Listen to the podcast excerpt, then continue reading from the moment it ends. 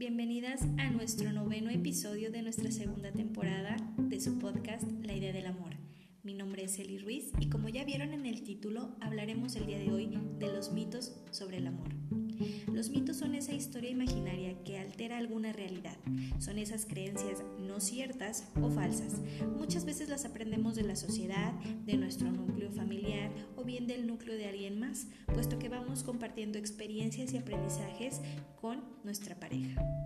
Pero como mitos nos toca el día de hoy desmitificar algunos de estos. Si quieres saber cuáles son, ya sabes, quédate a escuchar.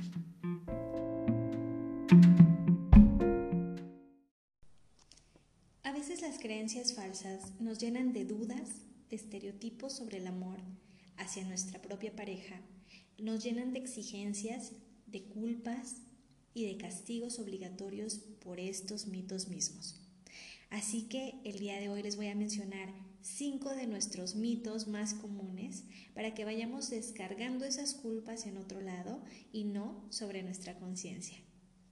Voy a empezar por el primero que sería el amor a primera vista.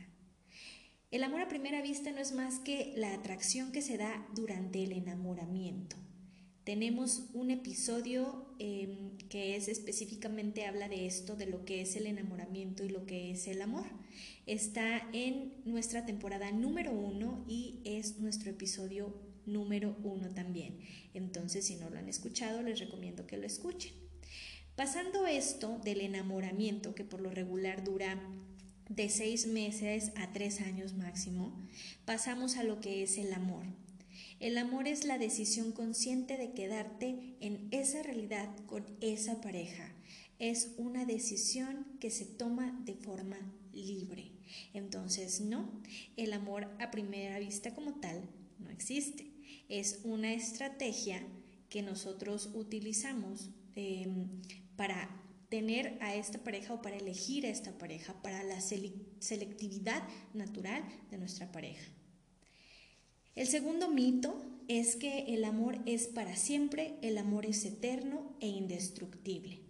Pensamos que romantizar promesas insostenibles es la clave para un amor sano y no es así.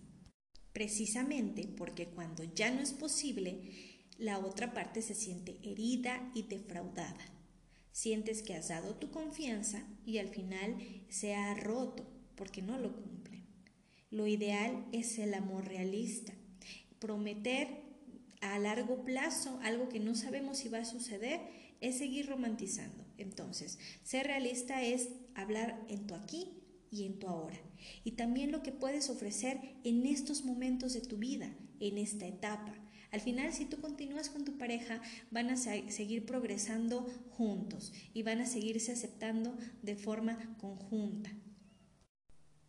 Y también, si tu pareja o tú tienen la necesidad de tener la certeza de que nunca se van a dejar o de que es un amor para toda la vida, les aconsejo que revisen su ansiedad. Nuestro tercer mito es para que sea amor real, tiene que doler forzosamente. Tengo que sufrir. Entre mayor es el sufrimiento, mayor es el amor. O bien, el amor es una prueba de resistencia. Entre más le soporto, más le tolero o más le aguanto a mi pareja, mayor es el amor. Esto es completamente falso puesto que si hablamos de sufrimiento, de resistencia, por obvias razones estamos hablando de conductas de maltrato, de abuso ya sea físico, psicológico y de una dinámica ansiosa. Así que no, no debe de ser así, no debemos de soportar o de sufrir por alguien. Y esto, obviamente, no es amor.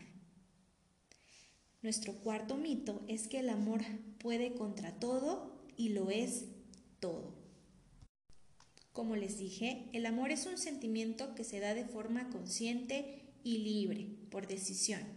Pero una relación de pareja implica mucho más, por ello no lo es todo. También es necesaria una dinámica sana y un plan de vida en común. A veces el amor puede ser muy grande, pero si no hay una afinidad con tu pareja, no te servirá de mucho a largo plazo en esta relación. Al final tendrán desacuerdos, probablemente caerás en, el, error de querer cambiar a tu pareja o de que tu pareja te quiera cambiar a ti.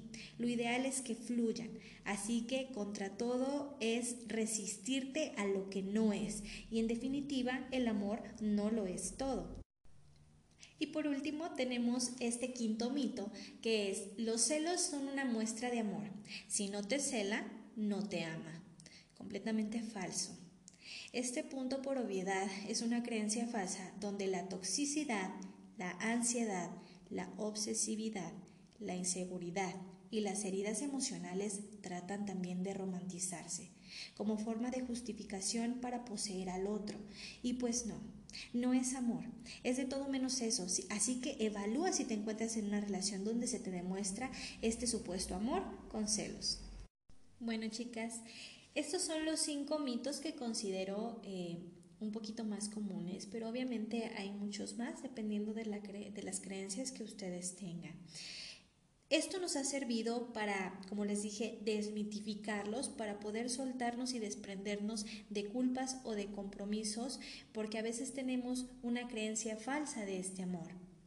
Entonces, si tú has identificado alguna de, de, alguna de estas creencias falsas, espero te sirva para resignificar la idea de amor que tú tienes y que te sirva obviamente para algo eh, proactivo, algo productivo para ti y obviamente para generar un amor sano.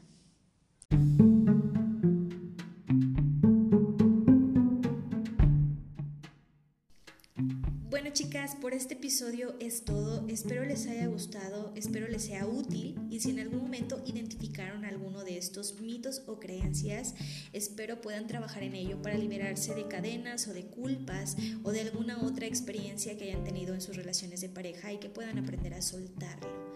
Si les gustó este episodio, me ayudarían bastante si lo compartieran con sus amigas o familiares.